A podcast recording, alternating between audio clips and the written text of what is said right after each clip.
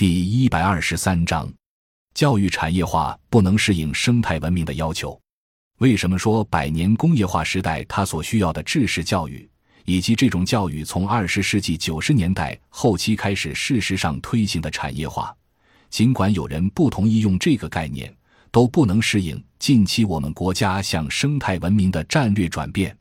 教育既然被公开说成是人力资本形成的工具，那就变成了一种手段，成为一种帮助产业资本来占有人力投入形成剩余的工具。那么，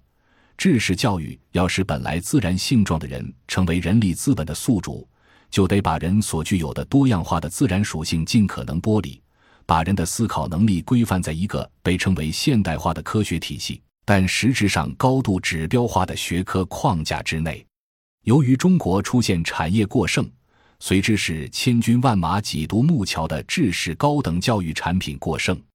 为什么二零一二年六百九十多万大学毕业生中至少百分之四十找不到工作，加上之前累积下来的约百分之四十不能就业的人群，现在大学所制造出来的所谓人力资本往往就派不上用场，所学非所用的人更有的是。事实上。按照知识教育培养出来的人才，如果只是人力资本，那早就过剩了。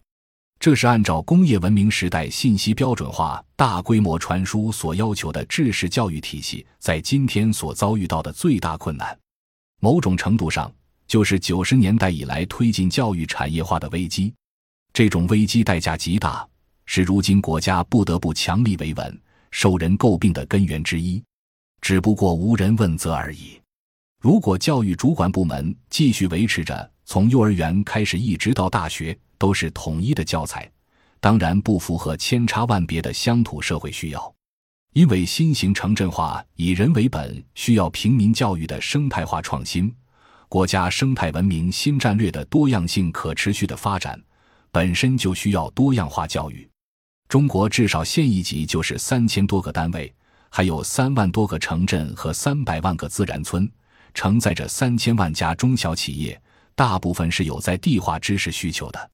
请问，东西南北八面来风都不一样的中国这么一个国家，怎么可能要求都使用一样的知识教育？打个比方，农村经济管理怎么可能要求只有一本教材？黄土地、黑土地、红土地、沙壤土，自然条件导致的农业经济管理的需求是不可能一样的呀。既然各地的自然条件和管理方式都是千差万别的，那能不能把在地的知识系统作为本地教材，形成在地化的社区教育呢？过去我们有数千家办在县以下的农校、卫校、技校等，